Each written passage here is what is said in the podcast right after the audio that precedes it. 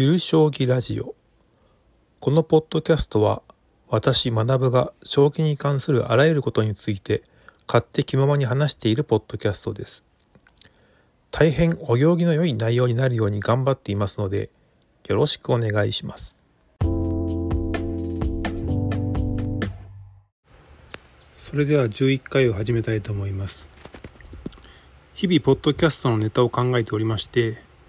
たまにその件についてツイートするんですけれどもゆる言語学ラジオを聞いていた際に将棋にもうんちくクリシェがあるよなと思いました、まあ、うんちくクリシェとは、えー、このこの言葉が乱用された結果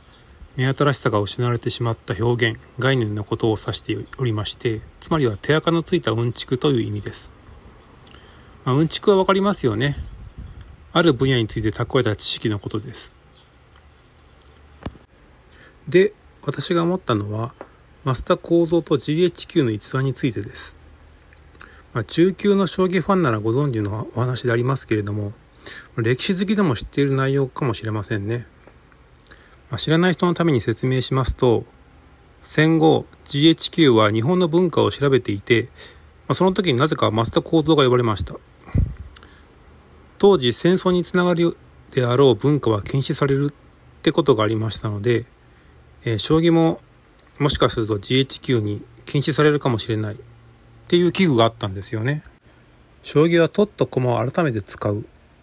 つまり捕虜虐待ではないかっていう話がありまして、ちょっと意味わからないんですけども、まあそんな野蛮なゲームは禁止しなくてはならんっていう話があったと。で、増田幸三曰く将棋っていうのは捕虜を区別なく使うしつまりは平等の精神でありますと。能力を発揮させるためための、えー、再利用でありまして、まあ、それは個人を尊重しているんではないかと。ところで一方チェスはクイーンっていう女性の駒があって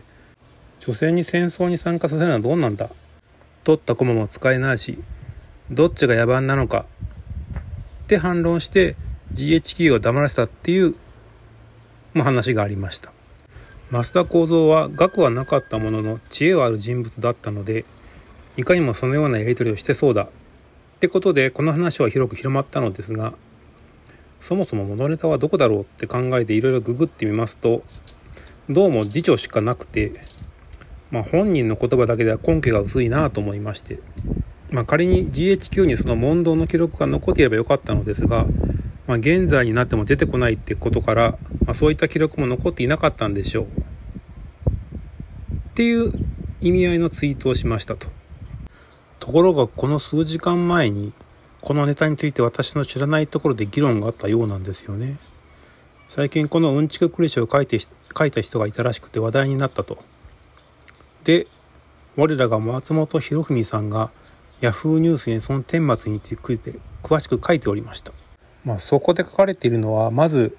増田幸三が GHQ に呼ばれた話についてはまあ真実だろうと。で増田幸三がチェスと将棋を比較した話をしたっていうのも事実だろうと。ただ GHQ には記録が残ってないっぽくて、まあ、証人、まあ、証拠は本人の辞書しかありません。まあ、なのでその話の内容が本当かどうかはよく分かんないっていうのがまあ今のところ迫れる現実なんだろうねっていう話でした。まあ妥当な線ですよね。ところで一方2チャンネルのまとめで載っていたんですけれどもこの増田の言動は創作小説の内容であるっていう話が著者から言われております。馬場信弘さん御年80歳がツイートしていたんですけれどもこれはもともと将棋連盟が蘇った日っていう作品がベースになっているんではないかって話しておりました。え1978年12月15日に掲載されたものだと。でこれは一回本になりましてただこれ絶版になっているんでうん簡単に手に入らないっていうか中身がどうなってるかちょっと調べることは難しいんですよね。ちょっとアマゾンで値段見たんですけど4800円とかするんでまあちょっとなかなかねえでまあ馬場さんのツイートには、将棋連盟から依頼されて創作したもので増田幸三本人からは悪く書いていないからよしと言われた。んだそうです。まあそれすごいですよね。馬場博信さんについて私は詳しくないのですが